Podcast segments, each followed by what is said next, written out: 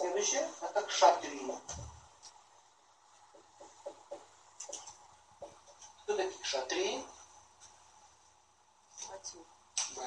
Слово кшатра означает поле. Тот, кто э, видит поле деятельности. То есть тот, кто все время хочет действовать. То есть это управленцы, организаторы, администраторы. Не только воины. Администраторы. У них есть одна болезнь шатриев. Серьезная болезнь такая на голову. Знаете чем? Мания величия и власти, жажда.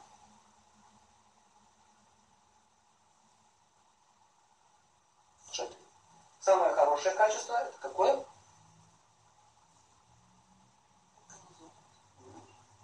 Справедливость.